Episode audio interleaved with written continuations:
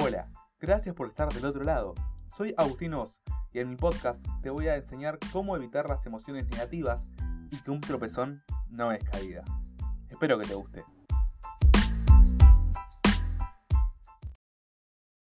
Bienvenidos una vez más a este nuevo episodio de Tropezón no es caída. Hoy nos vamos a Córdoba. Él es marido, papá, mago, conductor, un gran locutor en la FM Córdoba en el programa Subí que te llevo y Dementes con Agus Vivanco, TikToker, Instagramer, y nos deja deleitados, con la boca abierta, por no decir con la baba chorreando, cuando nos enseña a preparar alguna de sus recetas, con esa energía y buena onda que lo identifica tanto. Hoy en Tropezón no es caída, Javier Rosenberg. Un placer tenerte acá. Pero muchas gracias. ¿Cómo te va, Agus? Bueno, te diría que para, para saludarte nomás te digo que me tropecé 500 mil veces. Ah, bueno. Bueno, más adelante vamos a estar hablando de eso, pero me parece muy bien que empecemos así. Me parece muy bien. Me parece muy bien. Bueno, muchas gracias por la presentación. Te digo que me tiraste mucha data, mucha biografía mía tenés. ¿no? Muchísima, la verdad que, que sí, te investigué, te investigué bastante. sí.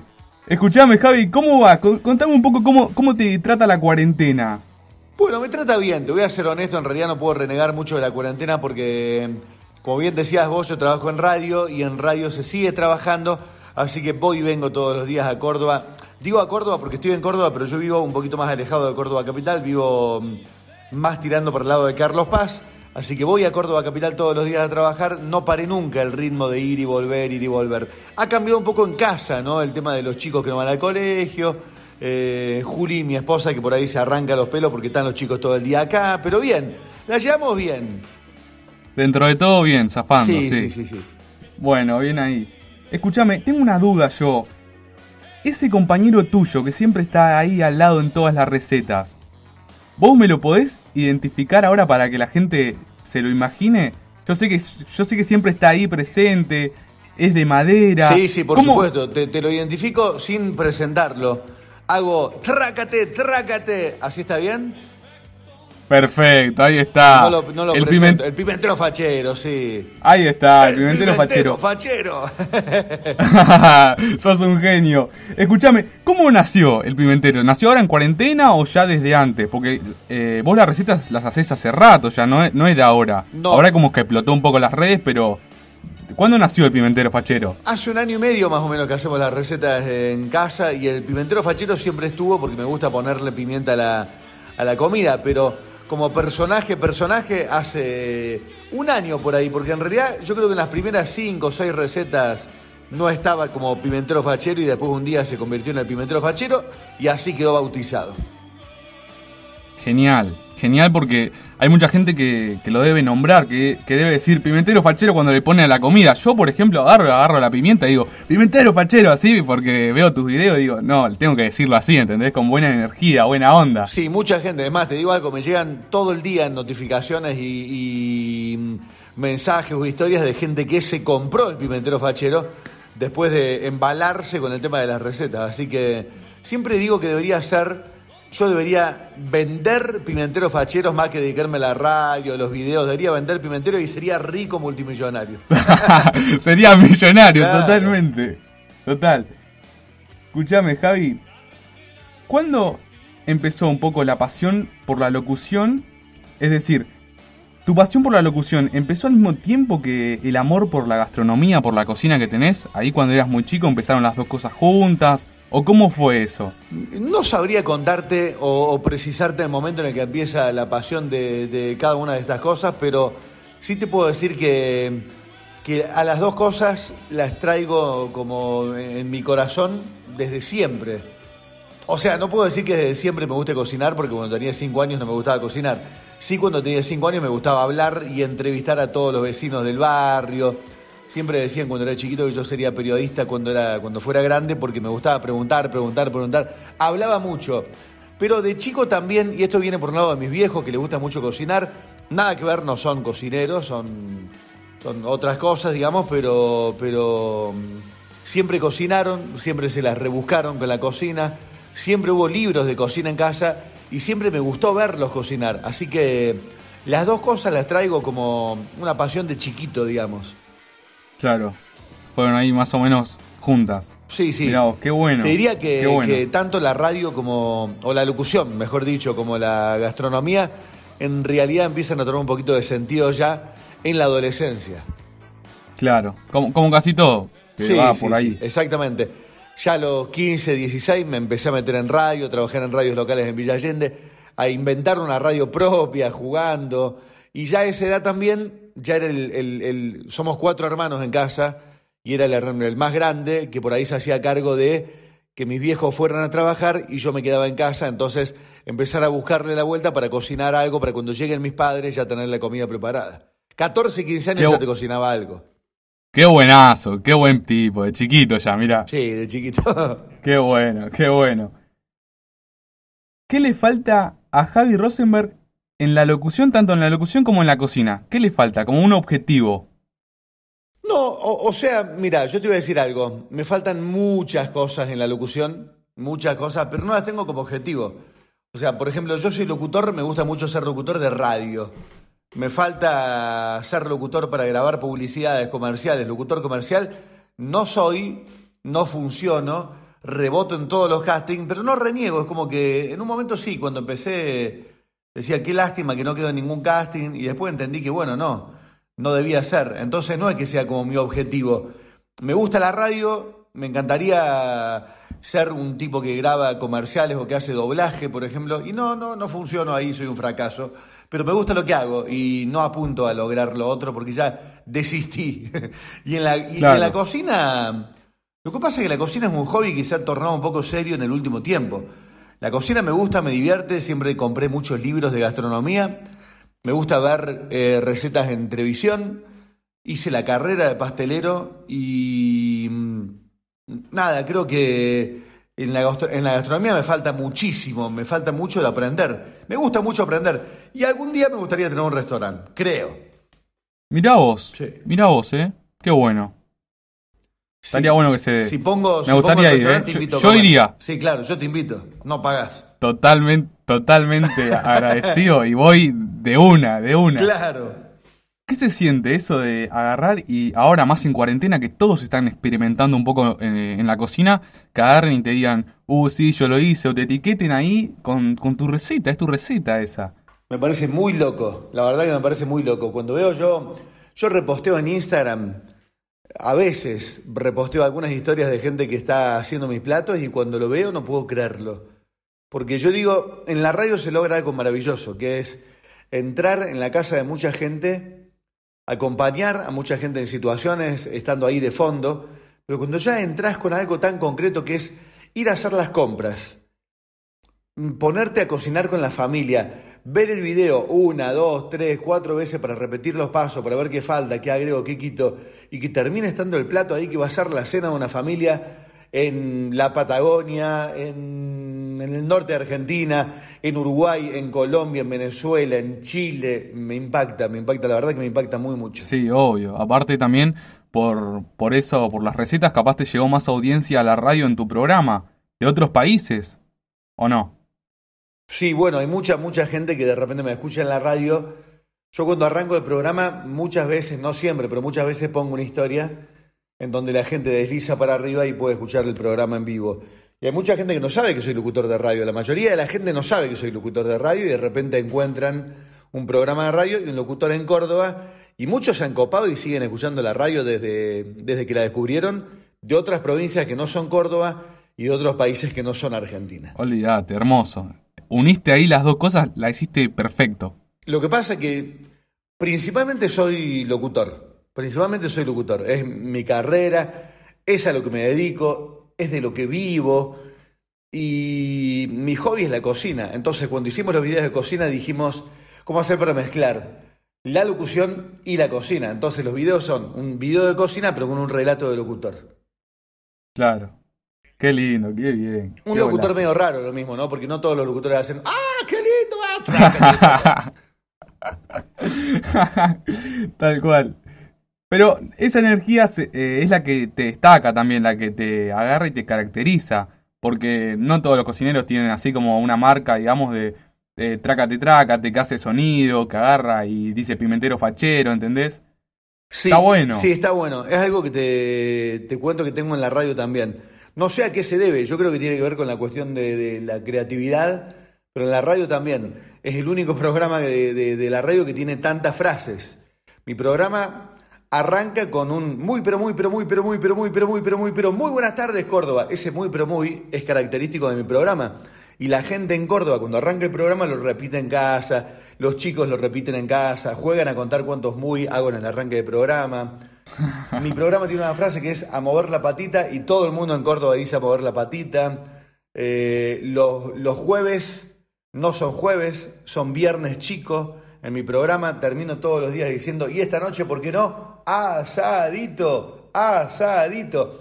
Y cuando me toca conducir un evento, por ejemplo, con una multitud al frente mío, multitud de verdad, 90.000 personas, 100.000 personas, la gente grita toda junta, asadito. Es como que me gusta, eh, y sin querer lo hago, porque no lo hago con, con, una producción. El pimentero fachero aparece un día para el otro. El asadito asadito aparece un día para el otro. El muy, pero muy, pero muy aparece un día para el otro. Y, van surgiendo frases y van enganchando. No sé a qué se debe, pero, pero bueno, tiene ese toquecito. Y a la buena, a la buena onda y, y, la originalidad que tiene todo eso, creo yo. Sí, debe ser, debe ser. Yo, yo soy. Está mal que lo diga yo, pero en realidad soy creativo. Siempre, siempre me gustó ser creativo. Yo soy artesano, soy mago y, creo que tal vez eso, el tema de la creatividad, que, me pica siempre el bichito de estar generando cosas nuevas, me permite crear frases, personajes y esas cosas. Claro, sí, sí, está perfecto, está buenísimo. Así que seguro que van a surgir nuevas cosas más, porque estás así hace rato y seguís así y vas a seguir así constantemente porque ya sos así y a todas esas personas le vas a estar marcando alguna frase, alguna cosita así, como el jueves chico. Yo ahora capaz no quiero decir juernes, yo acá digo juernes. Me gustaría decir jueves chico, está muy bueno eso también. yo cuando me enteré de eso... yo te digo, es viernes chico, no es jueves chico, porque es viernes chico, es el jueves, pero es como si fuera un pequeño viernes, digamos. Pero es viernes chico, no jueves chico. Claro, viernes chico. Viernes claro, chico. Yo acá le... claro. Sí, lo voy a decir, lo voy a decir acá. Decilo. Te digo que yo lo digo en Córdoba en el programa de radio y acá hay un, montón de programas de televisión en Córdoba que dicen Viernes Chico. Ya se pegó el Viernes Chico, ya no me pertenece. De hecho, yo te cuento que mucha gente me dijo muchas veces que patentara. Dice, patentar el Viernes Chico que todo el mundo lo está usando. Patentar el a mover la patita y yo me niego a patentarlo porque yo digo, a mí no me interesa patentar nada. Si la gente lo usa y le parece divertido, que lo use. Y si alguien lo usa y es tan grande para ganármelo, digamos, para que la gente crea que el viernes chico lo generó otro, bueno, en buena hora, porque el objetivo de viernes chico no es más que convertir la semana en algo más divertido. Tener el lunes, martes y miércoles como días en vole y tener el viernes chico, viernes, sábado y domingo como días de fiesta, de fin de semana. Así que si la gente es feliz, yo también. Claro, además eso, que lo haces con esa, esa bondad, digamos, que, tenés vos, además la buena energía, la originalidad que le pones a las cosas, lo haces con ese, esa buena energía, esa...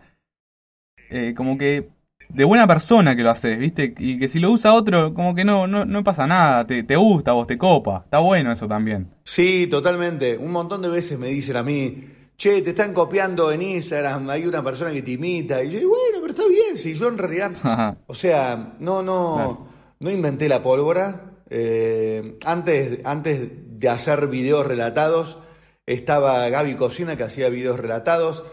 Antes de que yo haga videos relatados estaba Fede Brisco pero yo no los conocía e hice videos relatados y después los conocí y dije, uy, van a pensar que les copio y traté de meterle mi impronta y mi, mi, cantito diferente y mis personajes para justamente, para que cada uno tenga su lugar y que nos copiemos entre todos. No me parece que esté mal, digamos, está bueno, es divertido, cada uno después, a ver, para ser auténtico, para, para generar algo, tenés que tener algo propio. Eh, al igual que en la radio, cuando yo empecé en la radio empecé copiándole a un locutor hasta que un día dije, si le sigo copiando a ese locutor voy a ser el imitador de ese locutor. Y un día dije, bueno, voy, a generar mi propio estilo y es mío y es propio y el muy, pero muy, pero muy, lo digo yo. Y si alguien dice. Claro, es como- Sí, sí, es como que se genera un estilo propio. Claro, se trata de ir agarrando cositas de cada una de esas personas y después agarrarlo y hacer lo propio tuyo. Cuando agarras un montón de, de tantas personas, ¿viste? Está bueno. Escúchame, Javi. En pocas palabras, decime esas cosas lindas que te generan, que es en común, la radio, la cocina y la familia. Vos me decís, no sé, voy a la cocina, preparo esto, me genera esto. Voy a la radio, a la mañana, me genera esto. Con la familia agarro un fin de, me voy a pasear tomando unos mates, me genera esto. ¿Hay algo en común que se pueda generar entre esas tres situaciones? Ah, qué complejo. Eh, pero bueno, creo que tiene que ver con el disfrutar, el disfrutar la vida. Yo soy muy de disfrutar la vida, disfrutar el ahora, no proyecto mucho hacia el futuro, yo disfruto el hoy. El presente. Y creo que, y, y sí, creo que yo, mirá, termino mi programa de radio, entre otras de las frases que yo digo, esta, esta no la inventé yo, esta la traje de verla en México, pero yo termino mi programa todos los días con la frase, come y bebe que la vida es breve. Sí. Entonces, para mí, cocinar un plato, eh, co- cocinar un plato, disfrutar ese plato, lo que genera cocinar un plato, a mí me gusta prender el fuego y hacer un asado, pero me gusta tomarme un vino mientras hago el asado, disfrutar de ese momento con mi esposa, por ejemplo. El después, llevar la comida a la mesa y disfrutarlo con la familia. El hacer el programa de radio tratando de, de- de cambiarle el humor instantáneamente a la persona que está escuchando. Creo que tiene que ver con disfrutar el momento o hacer que la gente disfrute el, mo- el momento. Claro. Y todo con pasión. Es mucho lo mutuo, ¿no? Te doy porque me hace bien que vos me des o que vos te rías con mis cosas. Eh, va mucho por ahí, ¿no? Sí, sí, sí, sí. Y, y lo hago. mm, A ver, por ejemplo, yo, si ves mis recetas, vas a ver que no contesto muchos mensajes de, de- de- de mis seguidores. En realidad es por falta de tiempo, porque mm, entre TikTok, Instagram y Face tengo muchos mensajes por día. Olvídate. Y, me pasa lo mismo que a su vez tengo un programa de radio de cuatro horas por día todos los días, más ir antes a la radio, más la vuelta, más que tengo una familia. Entonces no tengo mucho tiempo, pero me pongo a leer los mensajes y me nutro de, la, de, de los comentarios de la gente. Me alegra mucho cuando la gente me dice que disfruta de los videos de cocina, que disfruta de comer esos platos y que disfruta de escuchar mi programa de radio.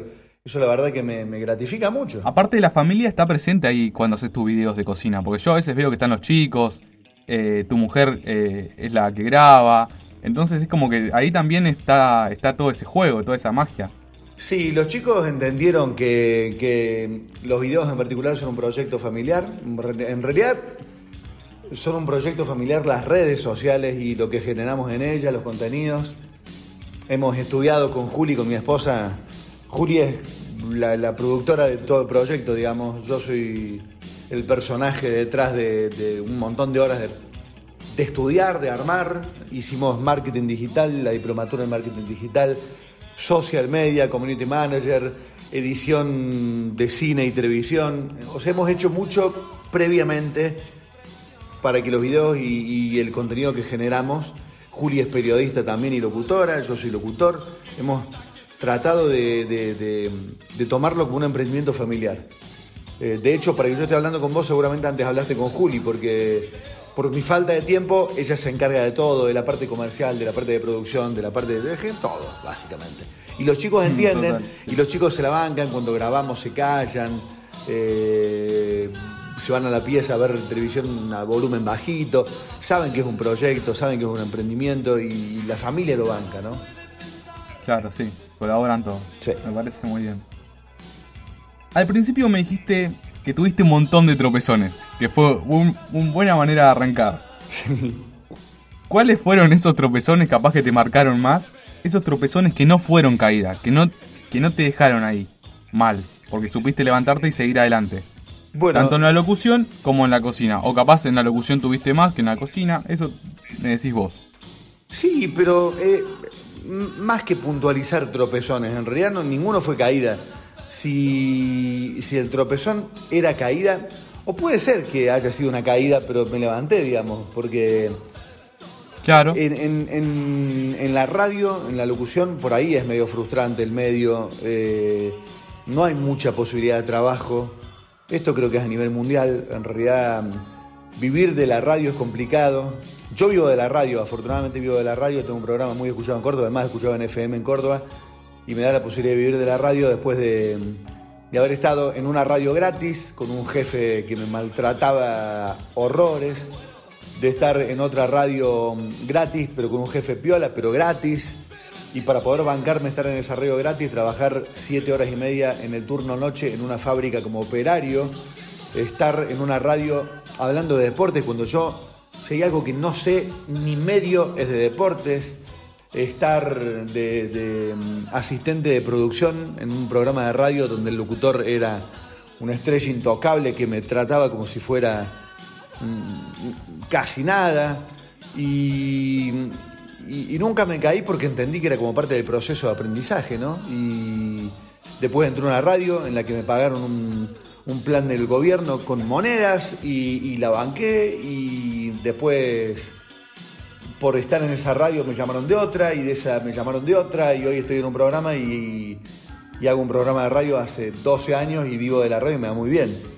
Con la cocina, en realidad es la primera vez con los videos hace un año y medio que empezamos y, en realidad desde el primer día que nos va bien, pero para generar este contenido, olvídate de la cocina, pensemos en un contenido en un contenido en redes. Para generar este contenido en redes, que hoy funciona, que hoy pega, sí hicimos, no sé, 10 contenidos previos que fracasaron. Agenda Córdoba de espectáculos, una vuelta con Javi recorriendo restaurantes y bares de la provincia de Córdoba, una vuelta con Javi pensada a, a proyecto de recorrer lugares turísticos, emprendiendo con Javi unos videos para apoyar a emprendedores, eh, meter en mi casa una tela verde, un croma, luces, grabar, editar, aprender a editar, un montón de contenido que no nos funcionó. Y bueno, claro. y seguimos adelante y seguimos grabando y seguimos generando hasta que uno pegó, por suerte. Sí. O sea, no, en... no, nos tropezamos un montón de veces. Por ahí nos caímos un montón de veces también. Hubo momentos en los que dijimos, bueno, basta. Basta porque era, era dejar los chicos en la casa de los abuelos para poder ir a grabar a un restaurante durante cuatro horas, llegar a casa a las 3 de la mañana, al día siguiente levantar, descargar a la computadora, editar, publicar y ver que nadie lo veía y la verdad que te rebajoneaba. Y de ahí irse a la radio a trabajar, ¿no? Y, ver que nadie lo veía y te bajoneaba eso. Pero, pero bueno, seguimos adelante y seguimos intentando. Creo que es como la clave, ¿no? De, del tropezón, la perseverancia. Claro, eso, totalmente, totalmente, porque todo lo que me contás, la verdad que, que yo lo escucho y, y, y, ya es como muy duro, este, pero como decís vos, este, fueron muchos tropezones que al final tuvieron un gran resultado y entonces la perseverancia sería la clave. Sí, sí, yo eh, por ahí soy muy inseguro, somos muy inseguros en casa con, con Juli, eh, pero yo te doy un ejemplo comercial. Hoy me busco una marca X para ser parte de mis recetas. Y cuando veo lo que cobro por, por, por estar en mis recetas, por ahí me da hasta un poco de, de apuro y de vergüenza. Digo, tanta plata y es un video de un minuto. Y después hay gente, familiares, amigos, que nos dicen, pará, lo que estás cobrando no es un minuto, es que hace 12, 14 años que vienen preparándose, que vienen intentando, que vienen grabando, que vienen borrando, que vienen perfeccionándose, que vienen generando comunidad y hoy lo que cobras la gente lo paga porque lo laburaste mucho tiempo antes. Y ahí nos Tal ponemos cual. un poquito más contentos y tomamos un poco de seguridad. Total, total, total. Es muy lindo, es muy lindo todo eso que, me estás diciendo. Se me pone la piel de gallina. Con esta conversación se me puso la piel de gallina como tres veces, no te voy a mentir. es muy, muy emotivo y muy como un ejemplo para, para seguir. Y justo la, la siguiente pregunta viene por ahí un poco, ¿no? ¿Cuál es el consejo que le darías a las personas que están por empezar? Ya, ya hablamos un poco de perseverancia, ¿no? ¿Hay alguna otra cosita, alguna otra clave eh, a ver, que están por empezar y no importa si es radio o es videitos. Primero, yo, Yo uso una frase mucho para mi vida, no la digo nunca en la radio ni nada, pero la frase es tocar el cielo con las manos, pero con los pies en el suelo. O sea, humildad, siempre humildad. Clave la humildad. Te digo, no importa si es radio o es video, porque en radio es muy fácil que uno se crea estrella de un día para el otro, se las recrea, de repente sienta que es un divo, una diva intocable. Y en las redes también, yo estoy cansado de ver gente que le pega en las redes con unos videos y de repente no te contestan más, los ves y, van con, con, la pera en alto, levantada. Yo creo, primero, humildad. Eh, segundo, ya lo dijimos, trabajo y perseverancia. Y tercero, buscarse un trabajo paralelo a la radio o a las redes para bancar el poder continuar con el proyecto. Porque hay algo que realmente frustra en esto. Cuando vos haces radio gratis y, ves que no entra una moneda, en algún momento tenés que pagar el alquiler del departamento, tenés que pagar el, impuesto, tenés que pagar la luz, tenés que pagar el colectivo cuando trabajás en, o cuando querés generar contenido en redes y no tenés una marca que te banque el proyecto, porque no tenés todavía muchos seguidores, porque tenés pocas visualizaciones, y algún día tenés que pagar el departamento. Entonces, bancarse trabajar en otra cosa, con humildad, decir, bueno, trabajo en una fábrica, yo tuve el ejemplo de la fábrica porque yo estaba en una fábrica, pero también vendía seguros de vida, vendía teléfonos celulares, vendía eh, ah, bueno, las artesanías, soy artesano, tenía mi puesto de artesanos en la plaza, en, el lugar en el que vivo, vivía, tenía el puesto de artesanos en la plaza y eso me generaba la plata que no me generaba la radio, pero me permitía trabajar en la radio para aprender de los que ya sabían. Entonces, buscarse otro trabajo. He trabajado en farmacia, he trabajado en mil cosas, mientras tanto me preparaba en una radio o generaba videos. Y si no funcionaba el video, no importaba, porque no es que dependía de ese video la comida o el, desayuno de mis hijos. Dependía de otra cosa. Entonces, buscarse otro trabajo, aunque no tenga nada que ver y que no se caigan los anillos por tener que trabajar en algo que no sea radio o, o influencer o creador de contenidos. Claro, sí. Vos estás diciendo que es como que invertir, tener un trabajo ahí para invertir en lo que a vos te gusta y cumplir esos objetivos. Sí, claro. A ver, en radio es muy común, yo me imagino que, esto debe ser a nivel, no sé si nacional o mundial, es muy común que mm, te den un espacio de radio a cambio de que vendas publicidades, por ejemplo. Pero bueno, yo lo que digo es que si vos tenés un trabajo y salías a vender algunas publicidades y pagás ese espacio, por más de que esté mal, yo sé que está mal, lo capitalizo y digo, bueno, pago el espacio, vendo publicidades a la verdulería, a la carnicería del barrio, a la librería, tengo ese espacio y en ese espacio practico, porque un día con esa práctica voy a tocar la puerta de una radio más grande y esa radio me va a pagar porque yo ya practiqué en otras radios. Eh, lo mismo con, con la creación de contenido, pienso que es lo mismo. No digo, no digo que esté bien, no digo que esté bien, no quiero defender a los dueños de las radios, me parece una porquería que cobren, que cobren, me parece que son realmente malas personas cuando hacen lo que hacen, cuando venden espacios, me parece que son realmente crueles, que no, no sirve, no está bien y, no debería pasar, deberían pagarte para trabajar. Pero bueno, como es la, la, la que existe, vos elegís sí Comprás el espacio, vendés publicidad para salvar los gastos y aprovechás las herramientas que te dé ese medio para practicar o no practicas y cuando no practicas no puedes tocar la puerta de la radio grande que finalmente te va a pagar. Claro, claro, sí. Es como que va todo de la mano y, todo llega este, y hay que tener mucho esfuerzo, mucho trabajo, aunque sea injusto. Sí, sí, sí. Lo hablo, lo hablo con vos y, me genera la duda, pero bueno, me genera la duda de decir, tal vez si yo no le pago a la radio, corto con esa cadena maldita eterna de los dueños de radio que te cobran espacios, pero, pero bueno, es como una fija de hace muchísimo tiempo. Cuando uno termina pagando el espacio, alimenta eso, pero es la, única forma de poder practicar. La única forma de poder practicar, porque después en cualquier medio más grande, siempre refiriéndome al tema de la radio, ¿no? de la locución, en cualquier medio más grande para cobrar un sueldo te van a pedir experiencia. Es lo que siempre te van a pedir, experiencia. Y para tener experiencia vas a tener que estar en una radio. Eh, en una me tocó pagar, en las otras no me tocó pagar, me tocó trabajar gratis. Eh, pero, pero bueno, tratar de, hacer el mayor esfuerzo posible como para poder practicar mucho. Bueno, para ir cerrando un poquito, quiero hacerte una pregunta un poco personal que yo estuve viendo que mm, cómo jugás vos con todo, como ya dije antes, ¿no? Y vos es como un niño interior que tenés vos, ¿no? Y como que tenés incorporado eso. ¿Y por qué es importante tener ese niño interior? Capaz hacer pavadas, esto, lo otro, con familia, así, jodiendo, pero hay gente que capaz ya cuando crece ya dice, no, eso es para nenes, o, o no, madura un poco. Yo, yo personalmente no estoy de acuerdo, pero quiero saber tu opinión. No, bueno, creo que tiene que ver con, con lo mismo que te decía recién, con el tema de la creatividad. Creo que, que, mm, ser creativo hace que te aburra fácil. Entonces, como te aburrí fácil, estás permanentemente tratando de generar cosas que te diviertan. Yo trato de generar cosas permanentemente que me diviertan a mí. Claro.